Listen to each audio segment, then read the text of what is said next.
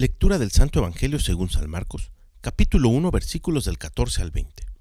Después de que arrestaran a Juan el Bautista, Jesús se fue a Galilea para predicar el Evangelio de Dios y decía, Se ha cumplido el tiempo y el reino de Dios ya está cerca. Conviértanse y crean en el Evangelio. Caminaba Jesús por la orilla del lago de Galilea cuando vio a Simón y a su hermano Andrés, echando las redes en el lago, pues eran pescadores. Jesús les dijo, Síganme y haré de ustedes pescadores de hombres. Inmediatamente dejaron las redes y lo siguieron. Un poco más adelante vio a Santiago y a Juan, hijos de Zebedeo, que estaban en una barca, remendando sus redes. Los llamó, y ellos dejando en la barca a su padre con los trabajadores, se fueron con Jesús. Palabra del Señor. Igual que hace dos mil años, como en el Evangelio de San Marcos que escuchamos el día de hoy, Jesús sigue buscando discípulos, sigue buscando adoradores en espíritu y en verdad.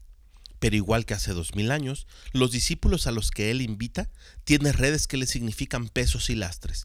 Pedro, Andrés, Santiago y Juan estaban atados precisamente a esas redes. Pero las dejaron, fueron capaces de soltarlas. Hoy vale la pena reflexionar en nuestra vida cuáles son las redes que se están convirtiendo en un peso y en un lastre. Recordemos las palabras de Jesús. Vengan a mí y comprueben que mi yugo es suave y ligero.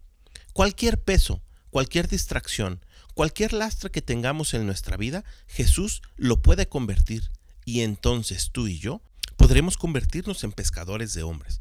Hay muchos a nuestro alrededor que necesitan recibir la palabra de Jesús para que transforme sus vidas, como tú has empezado a transformar la tuya. Pidámosle al Espíritu Santo hoy en esta ocasión que nos ayude a descubrir qué es aquello que nos arrastra, qué es aquello que no nos deja seguir adelante. Dejemos nuestras redes y sigamos a Jesús. Que tengas un gran día y que Dios te bendiga.